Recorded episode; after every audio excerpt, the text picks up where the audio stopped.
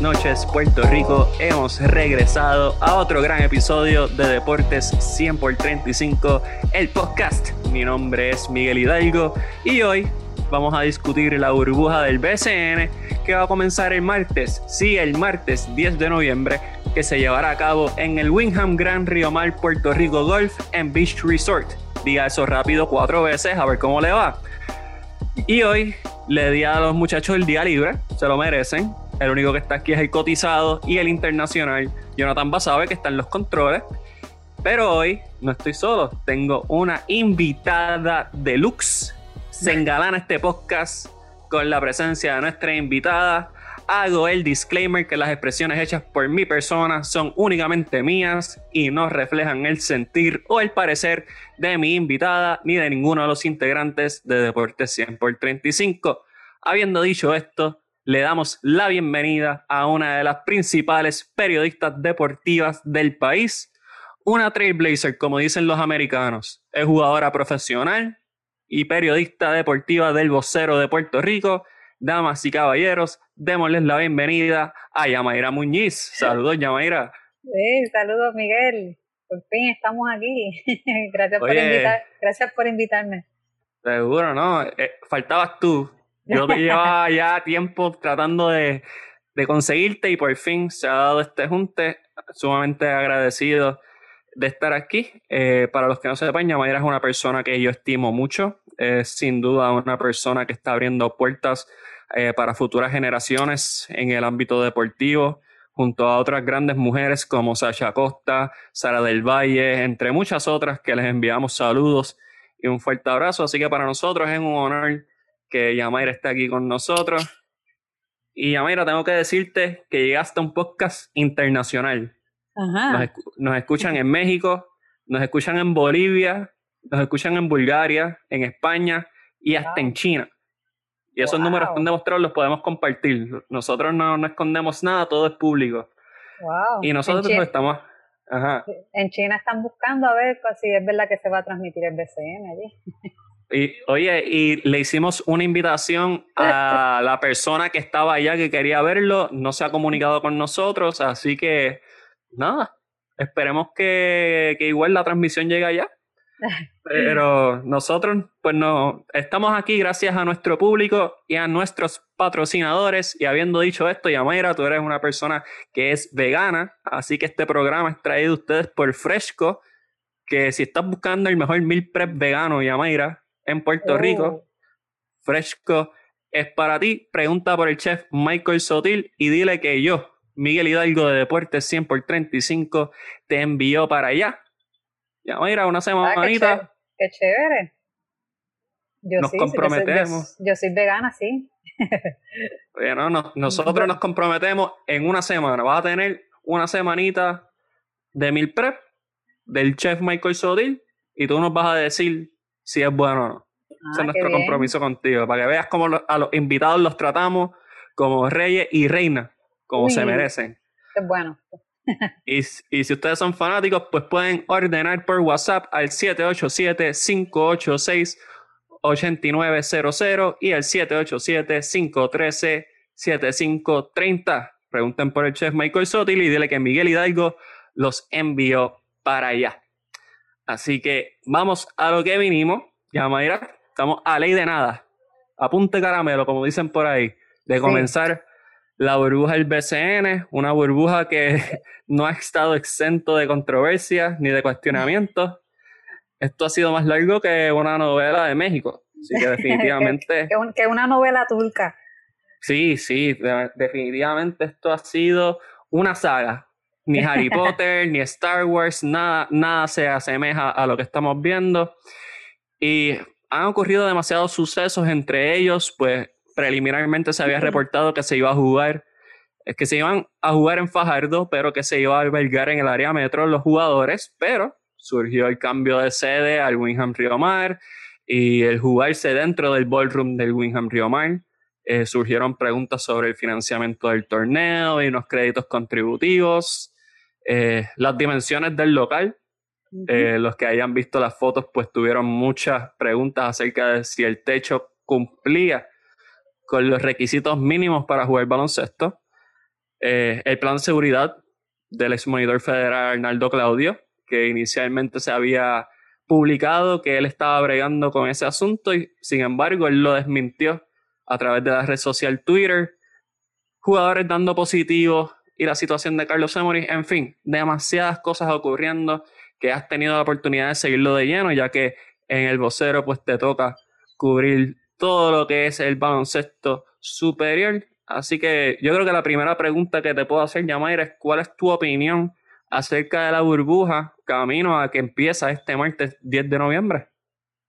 Bueno, primero que todo hago el disclaimer de que yo nunca favorecí que se celebrara la burbuja. Yo siempre pensé que, que lo ideal hubiese sido que la liga enfocara todos sus esfuerzos para el próximo año Igual si el próximo año tenían que hacer alguna burbuja, pues ya ahí tuve, tenían tiempo, ¿verdad? Suficiente, pues, para, qué sé yo, buscar el dinero, porque realmente esto de los créditos contributivos, según, ¿verdad? Se ha explicado, eh, no, no, es, no, es, un dinero que la liga recibe al momento. O sea, la liga primero tiene que buscar el dinero, tiene que buscar los 4.7 millones de dólares eh, eh, inicialmente para entonces luego pues se inicia un proceso de, auditoría, ¿no? O sea, es, es, una cosa bien compleja y la liga pues para poder correr la burbuja, pues necesita, ¿verdad? Pues conseguir esos 4.7 millones con anticipación.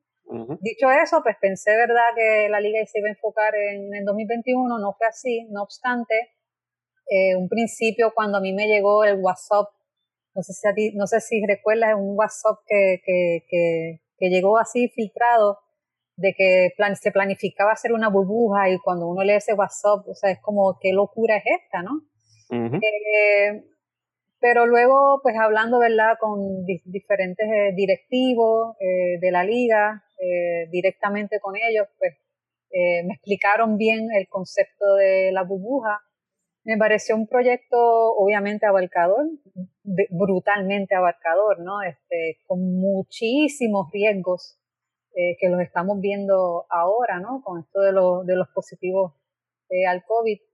Eh, pero a la misma vez, también una vez escuché el proyecto que dije, bueno, vamos a darle, ¿verdad?, el, beneficio de la duda y porque es un proyecto que, que, que obviamente tiene sus fallas, tiene sus lagunas, eh, quizás la gente pueda pensar que es un proyecto pensado lo loco, eh, pero mm, le voy a dar el beneficio de la, de la duda a la liga y, yo creo que es un proyecto ambicioso, eh, arriesgado, pero, pero tiene unas bases eh, cimentadas, ¿no? Eh, y, y, en ese sentido, pues, pues bueno, desearle, ¿verdad?, el mayor de los éxitos a la liga con esta burbuja eh, así que ya veremos si sale bien. Esto es o sale bien o sale mal.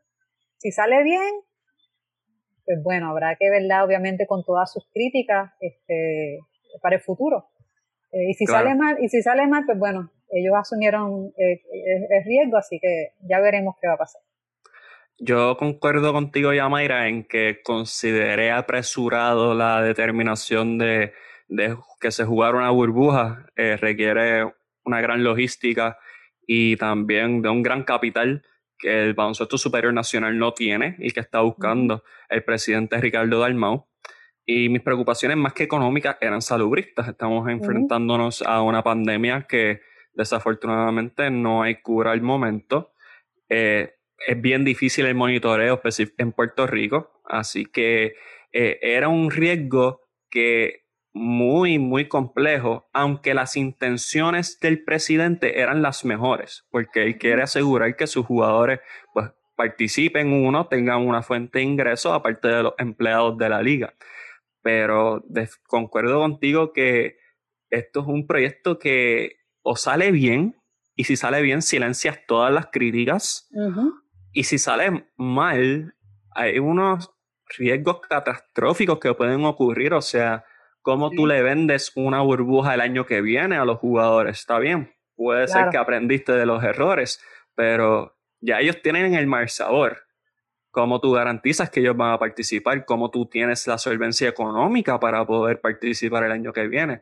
Así que definitivamente aunque considero que las intenciones de Ricardo son excelentes, eh, tengo muchas dudas y muy justas también. He visto mucha gente eh, diciendo, no, pero ¿por qué todo es negativo hacia el BCN? Y no es necesariamente que sea negativo, es que son cuestionamientos válidos y sumamente reales que por alguna razón u otra no se han contestado.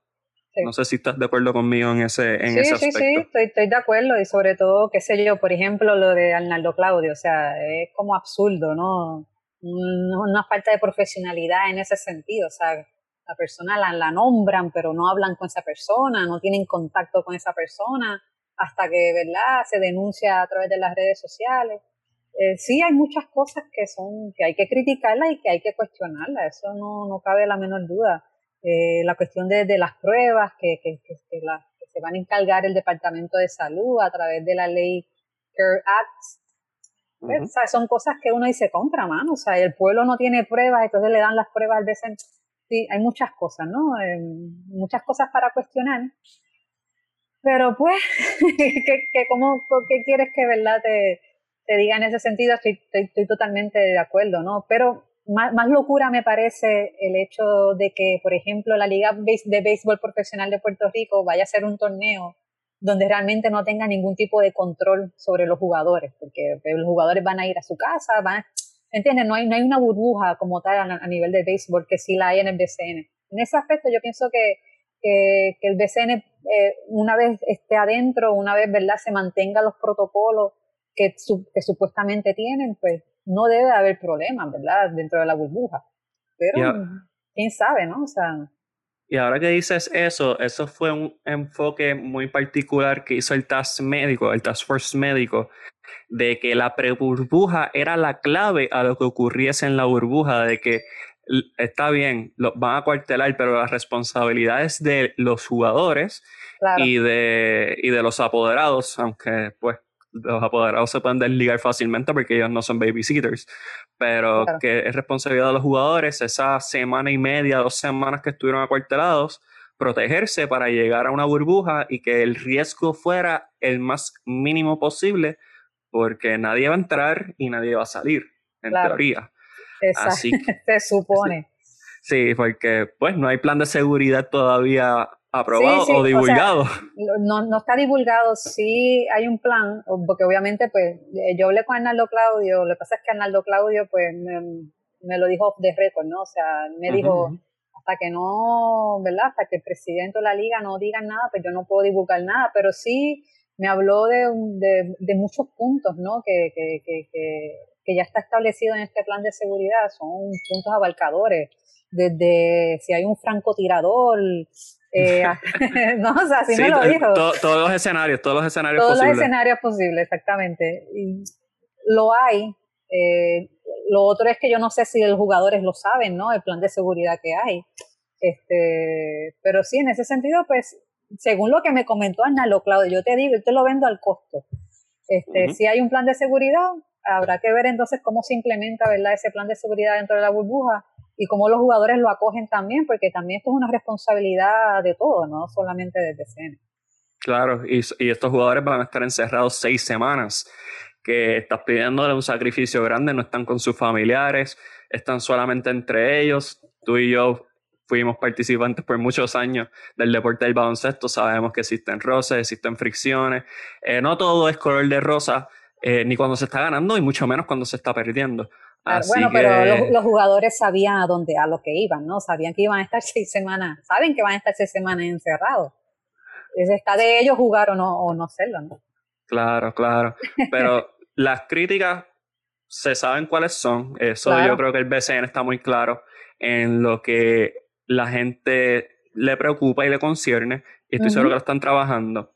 Ahora, acercándonos más a la fecha, hicieron la conferencia de prensa y uno de los de los temas que más llamó a colación fue el del techo.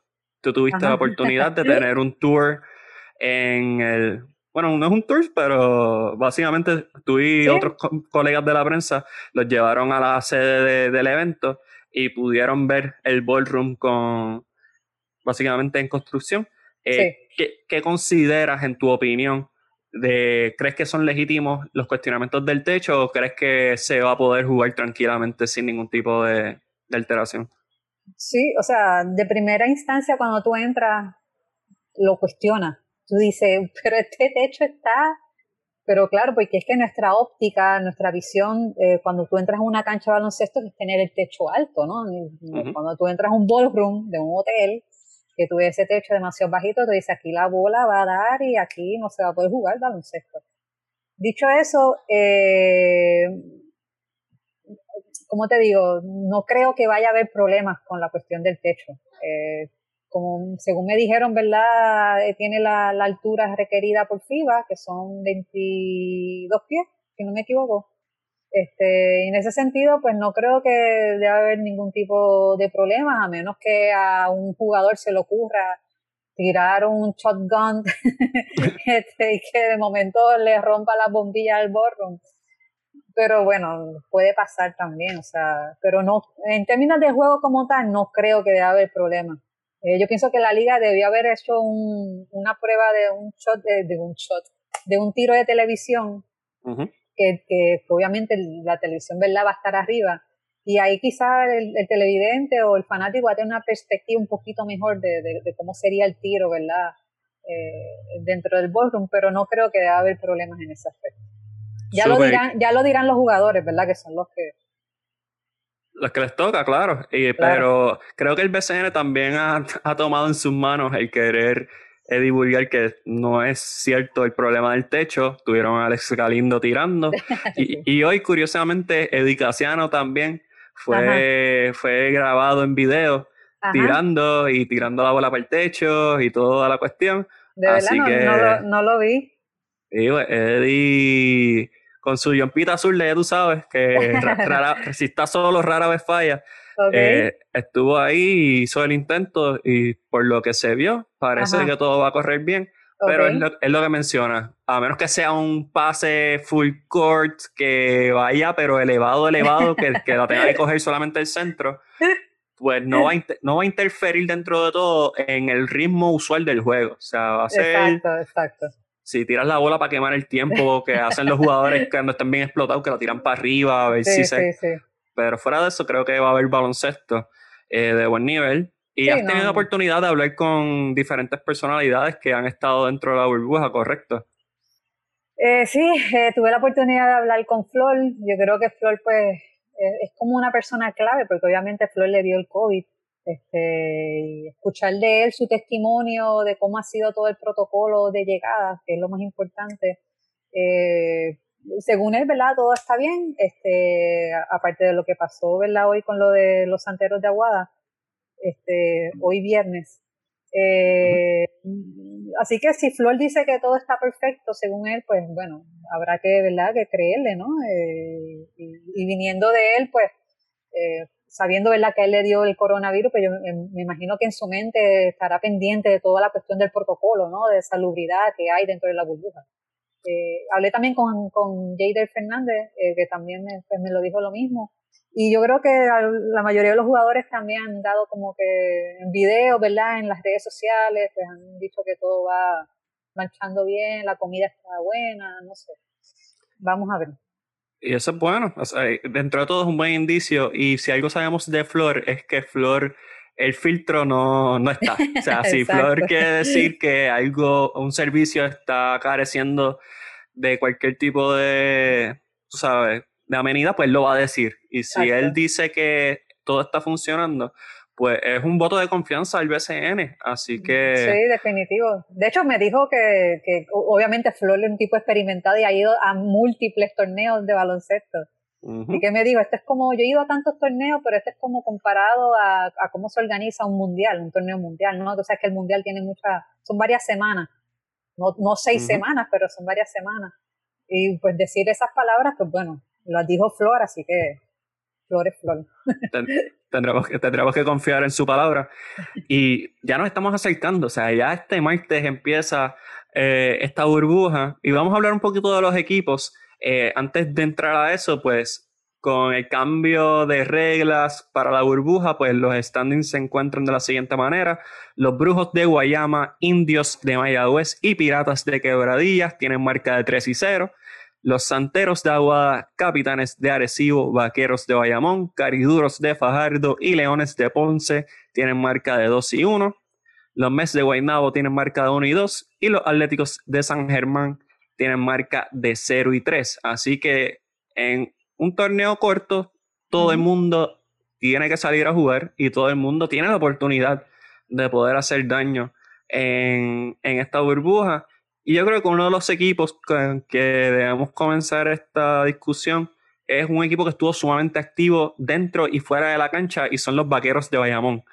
Eh, este equipo tuvo muchos movimientos, especialmente con la compra del receptor Yadier Molina, que se convirtió en el apoderado de, este, de esta franquicia. No quiero decir gloriosa porque, pues, yo, yo, no soy fanático de los vaqueros, pero los muchachos que están libres hoy sí.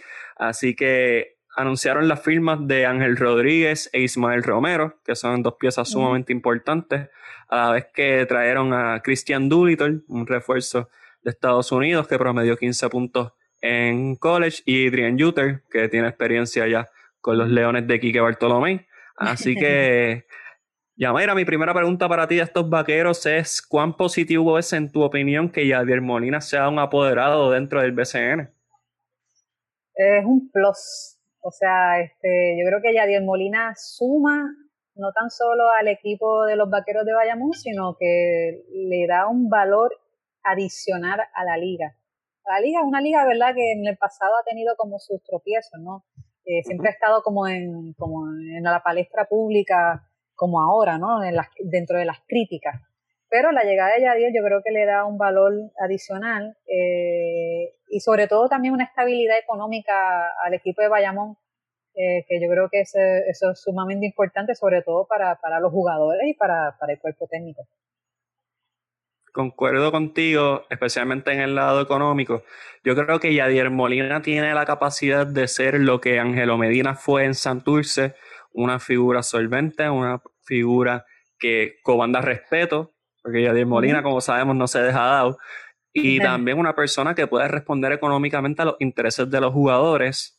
Y por eso, aunque positivo, también me trae la connotación de que puede llegar a ser negativo en cierto punto, porque un apoderado así puede traer el mejor talento posible. Obviamente esa es su responsabilidad como apoderado, pero competitivamente puede alterar el balance del BCN y eso es algo que a mí como fanático del baloncesto, pues puede causarme preocupación. Si eres fanático vaquero, cool, tú estás celebrando. Pero si eres fanático de la liga, pues puede traer un poquito más de, de hincapié.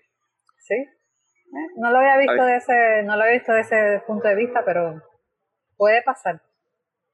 Oye, igual existe un tope salarial. Por eso, eso mismo eh, también te iba, te iba a decir, se supone que existe un tope salarial. Exacto, así que se supone que hay los mecanismos para poder controlar ese tipo de, de solvencia económica, pero... Sí, esto tampoco, esto tampoco es la NBA tampoco este, los vaqueros son los Lakers. Bueno, si les preguntas, yo creo que te pueden decir que sí. Pero esos son ellos. Tú sabes cómo, tú sabes cómo son los fanáticos apasionados del baloncesto superior nacional. Y tú fuiste cangrejera, así que tú sabes más de eso que, que todos los demás. Tú sabes que los cangrejeros todavía al día de hoy siguen apasionados con, con, su equipo y llevan muchos años en receso. Mira, no reveles mis secretos. oye, no, aquí, aquí se sabe todo. Aquí se sabe que, que Quique Bartolomé es ponceño y que es león. Aquí se sabe que Jonathan Basado es, cangrejero también. No sé por qué, pero lo es. Eh, yo soy criollo de Cagua en todos los deportes, así que aquí no, aquí no hay, aquí nadie se esconde, aquí todos somos abiertos públicamente, pero nada, cualquier cosa lo censuramos para que la gente no sepa. Dale. Te pregunto, Yamaira, ¿crees que la, la presión para ganar un campeonato ahora se convierte más inmediata porque contrataste a Ángel Rodríguez y a Ismael Romero? Este, sí, yo creo que los vaqueros eh, es, como el campeonato o nada. O sea, yo creo que los vaqueros, los vaqueros tienen un equipo bien, en el, sobre papel, ¿verdad? Un equipo sólido. Este, yo creo que Ángel Rodríguez, el IQ que tiene él en la cancha con, con la veteranía de Javier Mojica, este, con Ismael, eh, y, bueno, estos refuerzos, ¿verdad? Me, llama la atención el, Cristian, ¿no? Que se llama... Cristian Doolittle, Cristian Doolittle. Eh, así que habrá que ver, ¿verdad? Cómo, cómo se, se complementan eh, ese jugador joven, porque obviamente es un jugador joven que viene de la NCAA. Este, y esa química del equipo, pues habrá que verla, ¿verdad? Para, para entonces decir, bueno, eh, los vaqueros tienen que ganar sí o sí. Eh, pero sí, hay una presión sobre ellos porque en el papel pues lucen como uno de los favoritos a ganar. Yo creo que este equipo, comandado por Nelson Colón, eh, es muy diferente al que vimos en la temporada regular. Eh, tenían a Yeli Lekindele como refuerzo, ya no está, entra Adrian Juter, una persona que tiene mucha experiencia en el baloncesto superior nacional, sumamente fuerte, que se puede complementar con Ismael Romero en la pintura y va a ser bien difícil moverlos de ahí.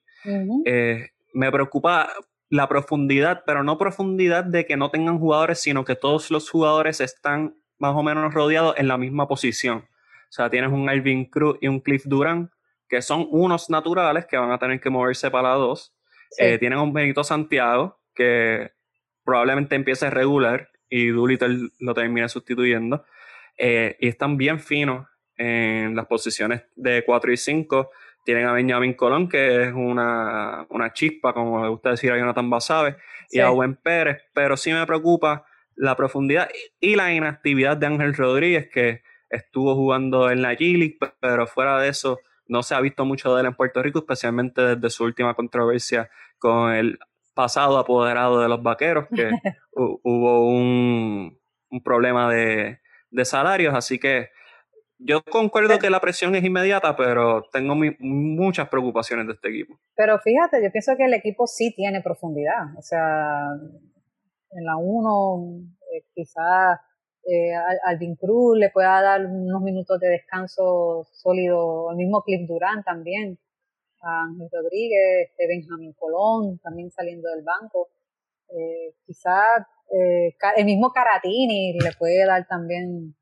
Eh, yo pienso que todo lo contrario, yo pienso que el equipo Bayamón sí tiene profundidad. A mí lo más que me preocupa del equipo es la cuestión de la química, o sea, cómo, cómo, cómo el equipo va, va a engranar, eh, con, sobre todo con Christian Doolittle, eh, un jugador joven.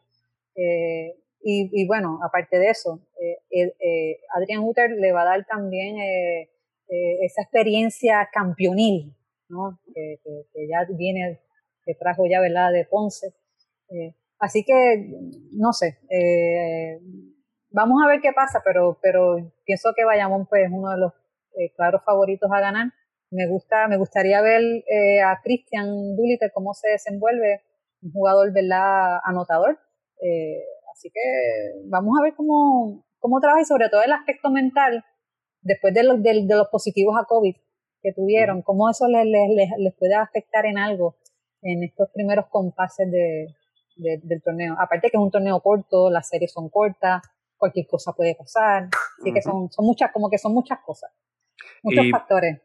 Y me gusta que menciona eso de Doolittle porque este torneo no es, no es uno común y corriente. O sea, aquí si un refuerzo no responde o no produce, para que venga otro tiene que pasar todo el protocolo de negativo al COVID, ingresarse a la burbuja, estar bajo observación antes de volver a, a jugar. Así que es un proceso sumamente difícil y diferente a lo que están acostumbrados, que normalmente se baja alguien del avión y llegaste, vamos a jugar hoy. Sí, no, eh, los equipos van a morir con, con, los refuerzos que, que, tienen, ¿no? Porque es bien complicado eh, traer un refuerzo nuevo, pasar por todo el protocolo de las pruebas moleculares, de que tiene que esperar a que salga negativo, o sea, y más si vienen de viaje, o sea, es, es muy complicado. Así que en ese sentido yo creo que lo que hay es lo que hay y los, los equipos pues están conscientes de eso y pues bueno, vamos a ver, o sea.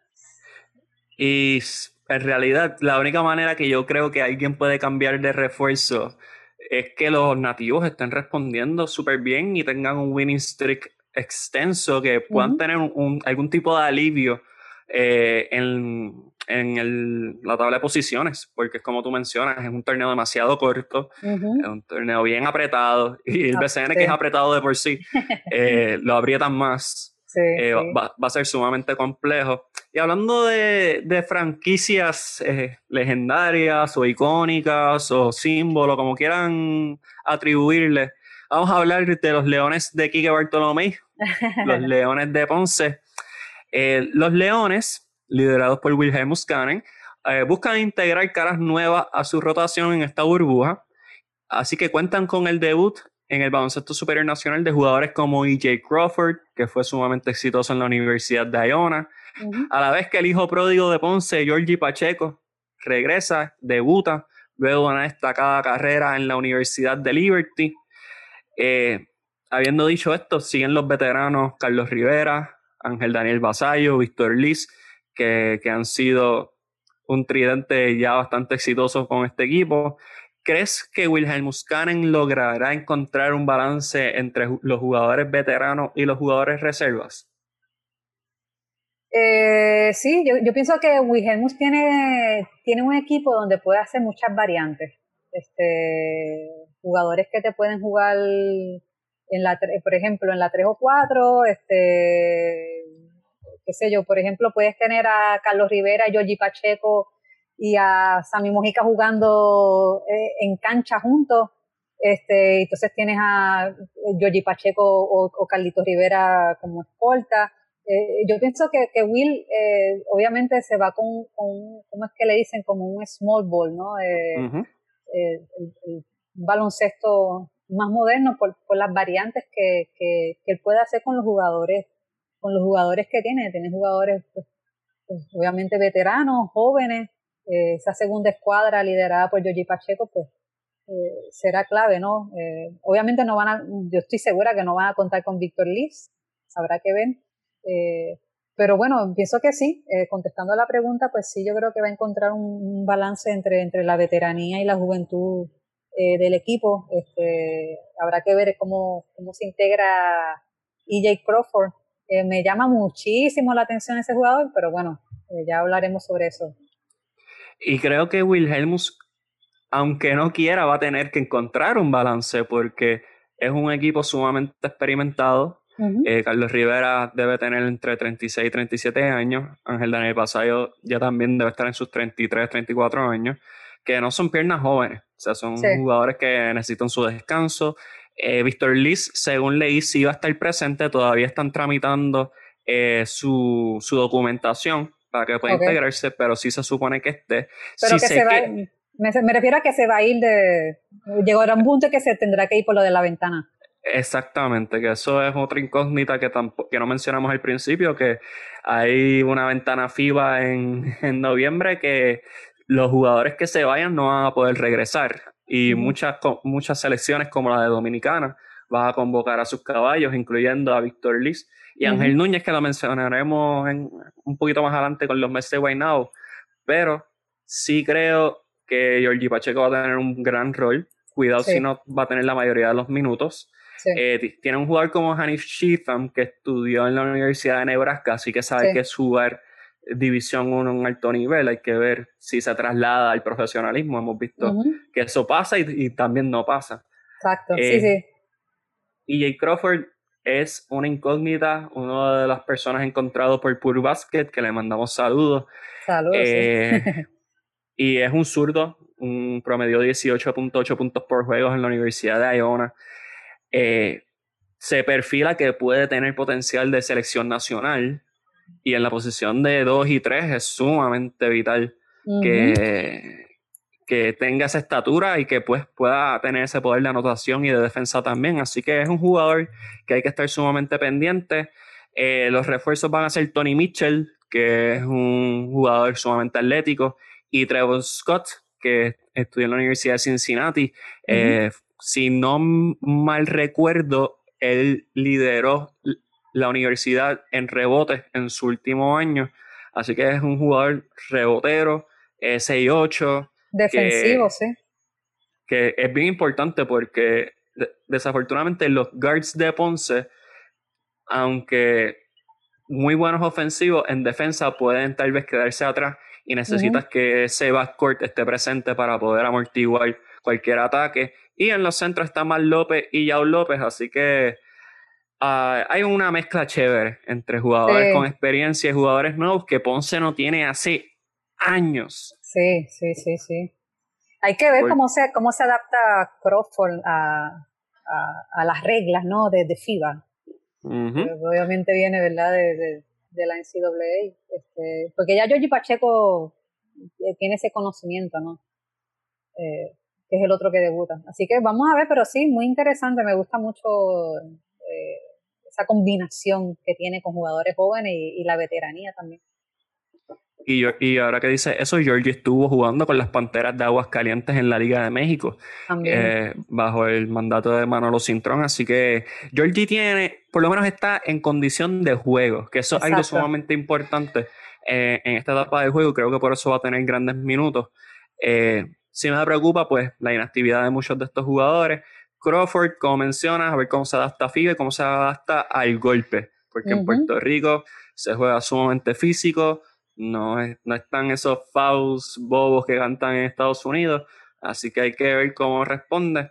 Pero si es el jugador que lleva haciendo durante toda su carrera universitaria, creo que tenemos un, una buena base ahí para unir a Isaías Piñero en la selección nacional. Vamos sería, a ver. Sería bueno. Ay, sería grandioso, ¿verdad, Yamaira? Refrescar, refrescar esa selección. Y hablando de refrescar la selección, hoy estamos conectados. Vamos a brincar a un equipo que tiene, para mí, ya mira, yo, yo tengo 30 añitos, yo no tengo miedo de admitirlo.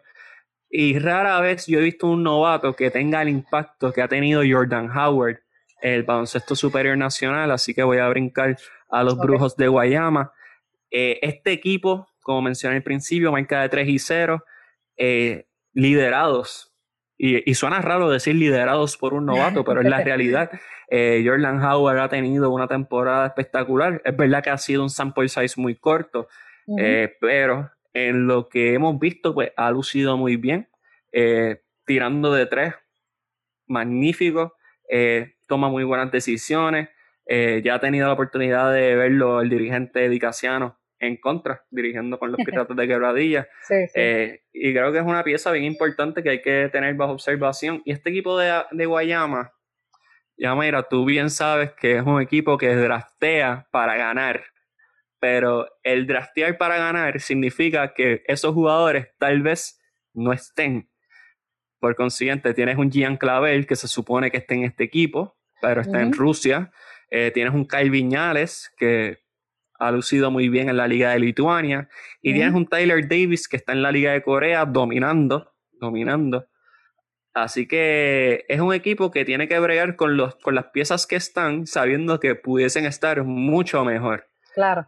Pero entre las piezas que están se encuentra Javier González, lo conoce muy bien de tus cangrejeros de Santurce.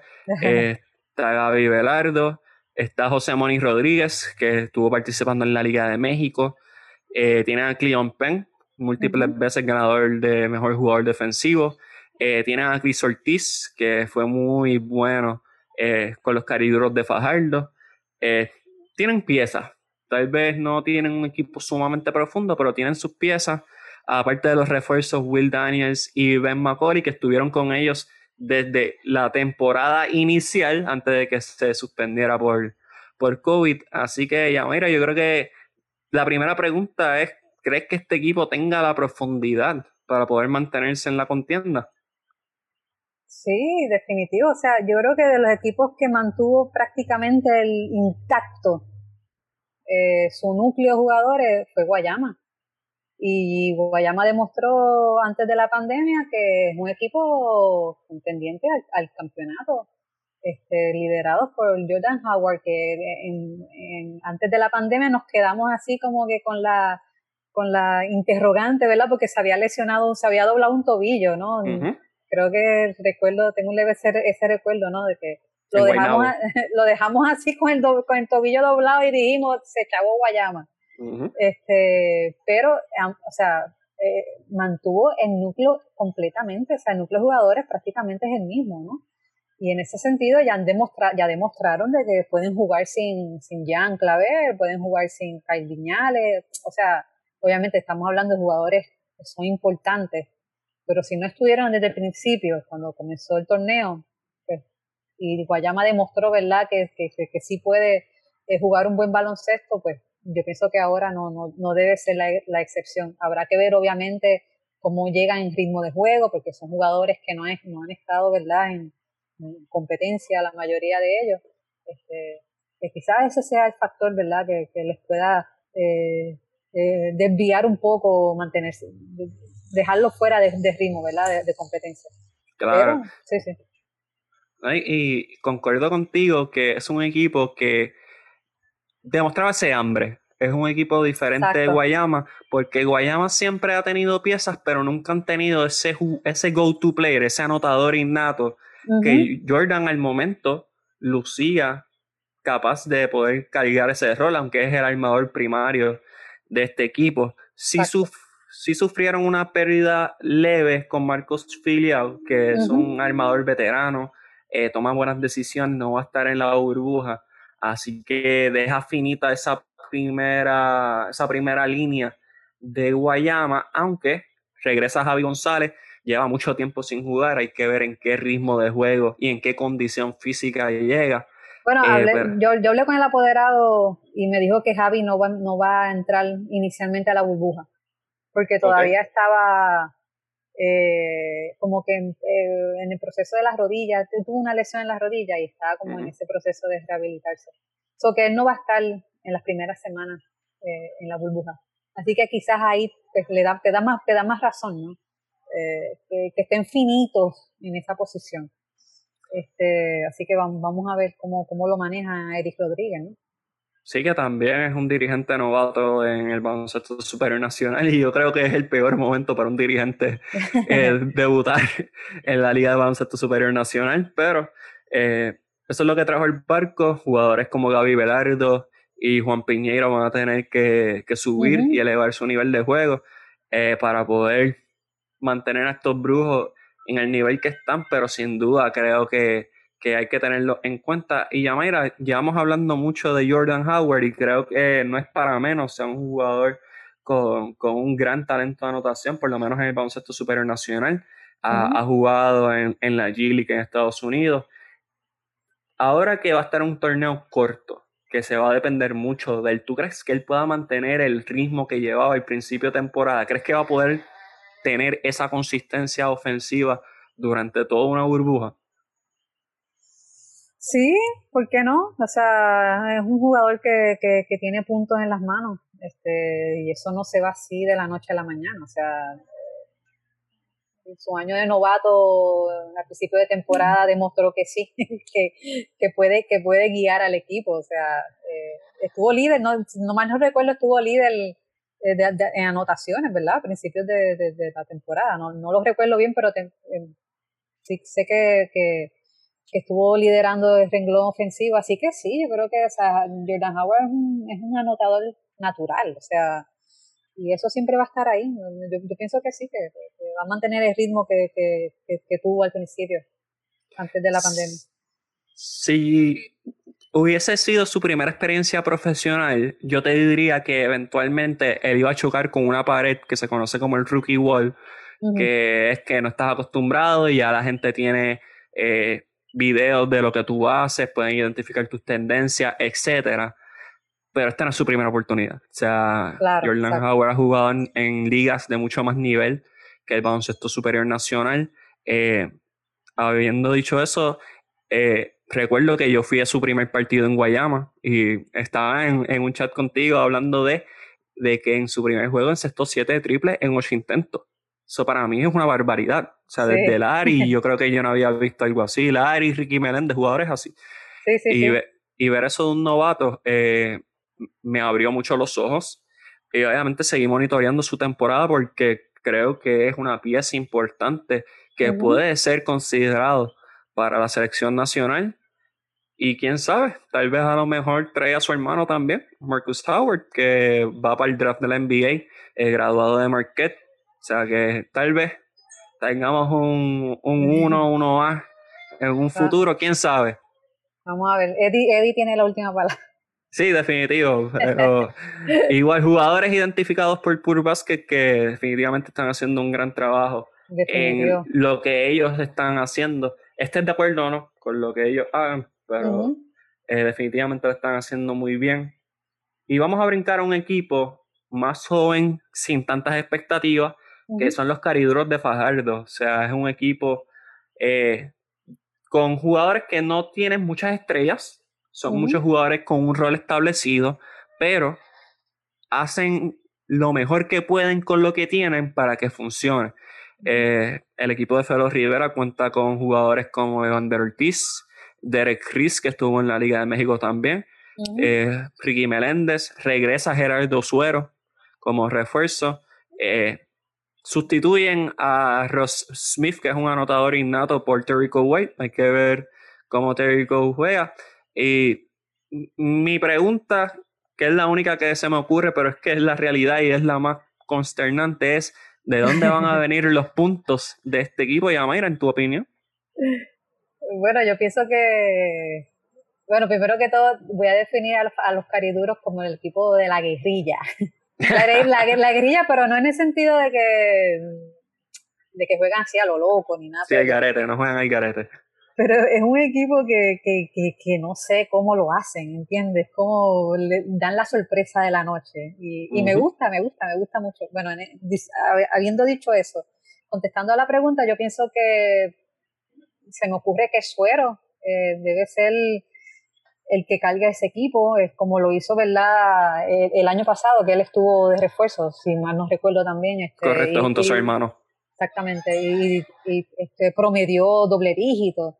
Así que yo pienso que, que, los puntos van a recaer sobre él y obviamente sobre, sobre Riz. O sea, yo creo que esos son los dos jugadores que, que son los que he visto jugar. Yo no, no conozco a Terrico White, sinceramente no, no, no, no sé cómo juega, no, no sé, en ese aspecto no lo desconozco su forma de jugar, este, no sé cómo vendrá, ¿verdad?, de cara a la burbuja.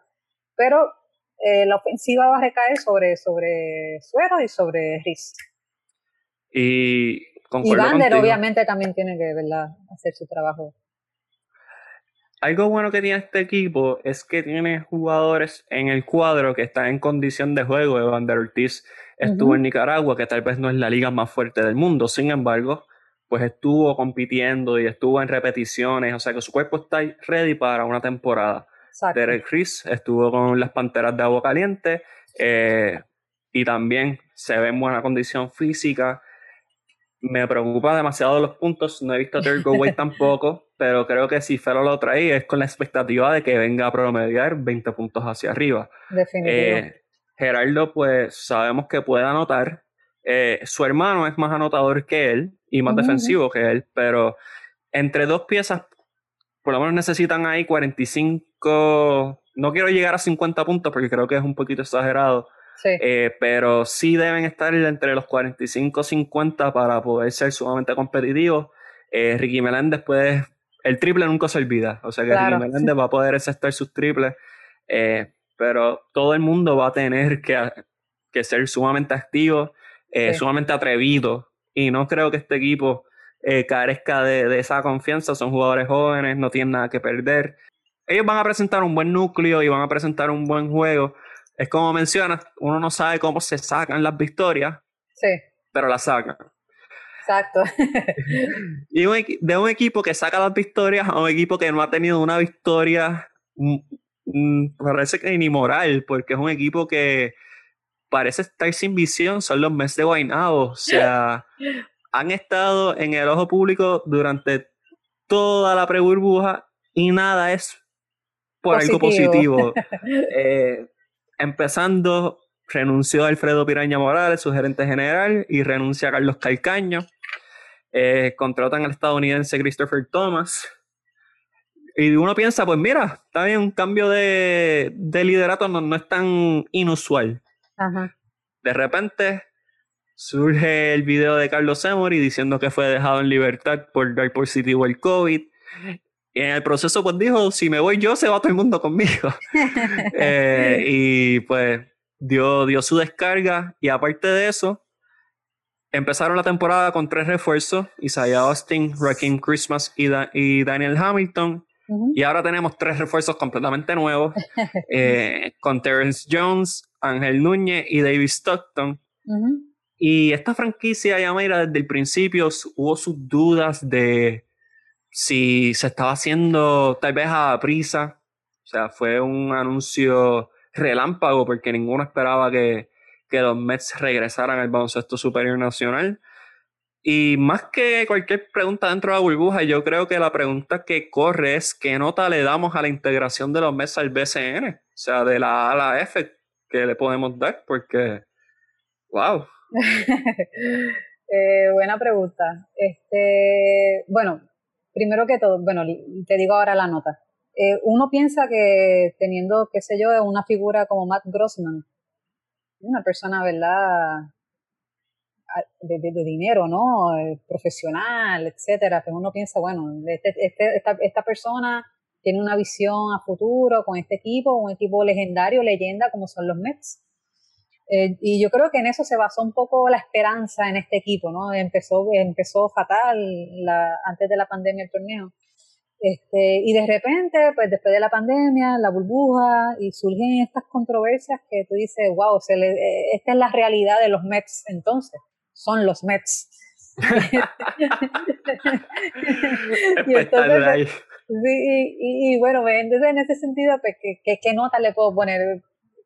Por lo mal que han manejado toda la situación, pues, pues le voy a poner una D. D de dedo. ya, mira, eres, muy generosa, ¿sabes? Soy muy generosa. Pero realmente, realmente, eh, te lo voy a decir así, a rajatabla, no hay nada de qué hablar de los Mets. Lo único que me llama la atención de los Mets es los refuerzos. Qué sé yo, ver a un exjugador de la NBA como Terrence, Jones o ver al hijo de John Stockton, que ya también ha tenido experiencia en la NBA. Eh, es como lo más que Ángel Núñez quizás también. Es, lo más atractivo que tienen los Mets. Pero por lo demás, lamentablemente, o sea, lo que ocurrió fuera de cancha eh, opacó. manchó, opacó todo, o sea, y bueno, sé que los jugadores tienen, ¿verdad?, su, intención de, pues, de, demostrar que, pues, bueno, que están en la burbuja para competir, etcétera.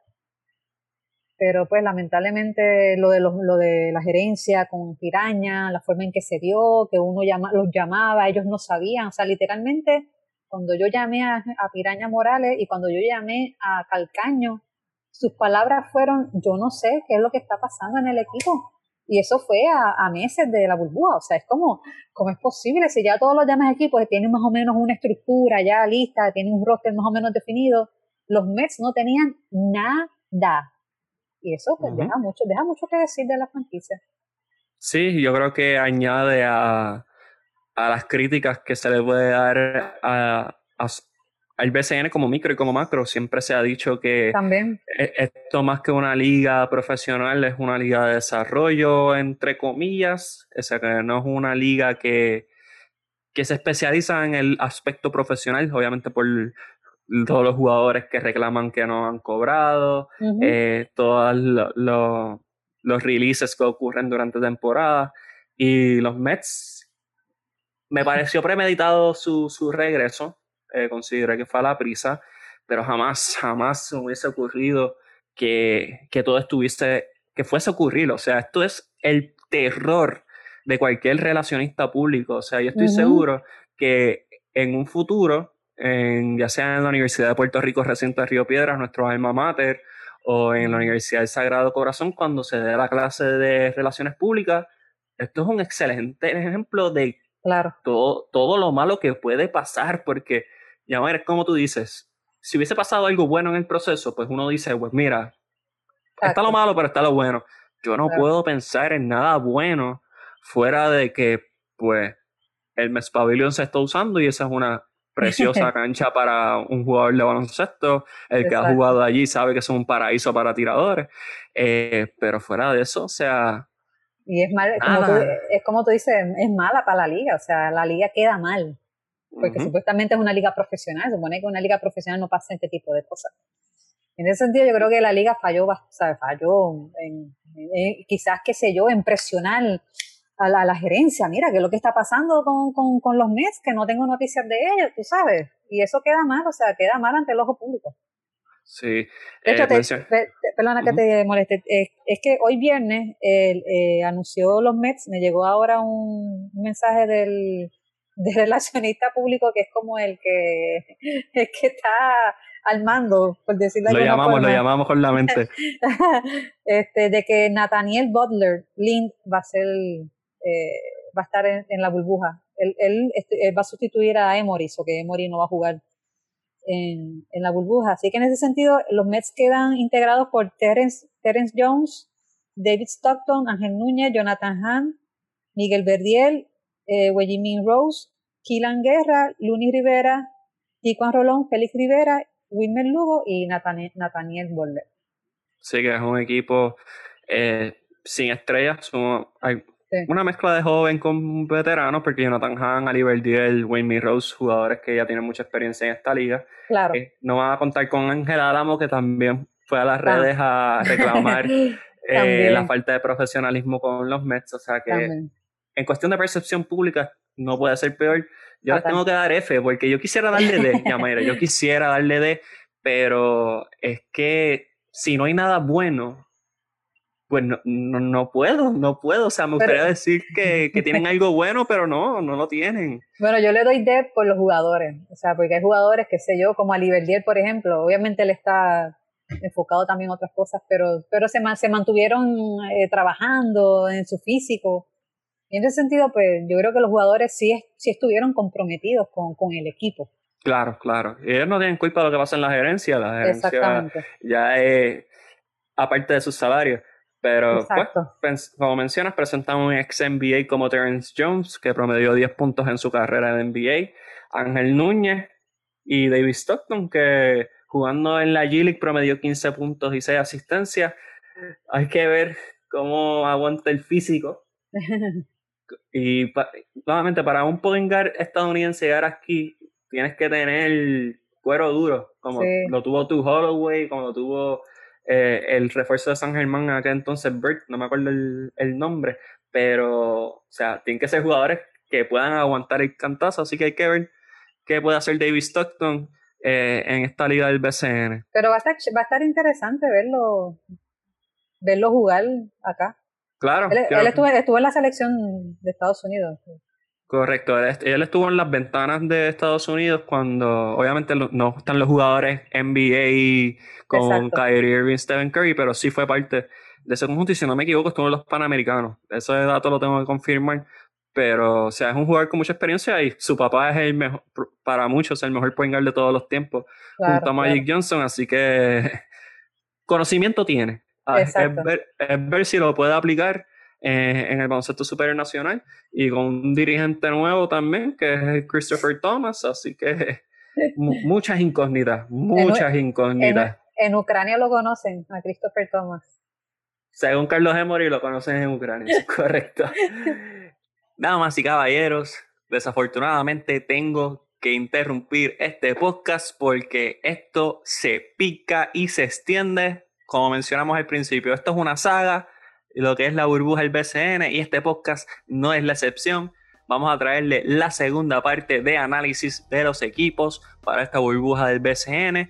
Recuerden seguirnos en las redes Deportes 100 por 35 y a mí me pueden seguir Miguel HR22. A Yamaira la pueden seguir en Twitter, Yamaira Muñiz y definitivamente siempre pendiente del vocero para mayores detalles de todo lo que está ocurriendo en los deportes del país.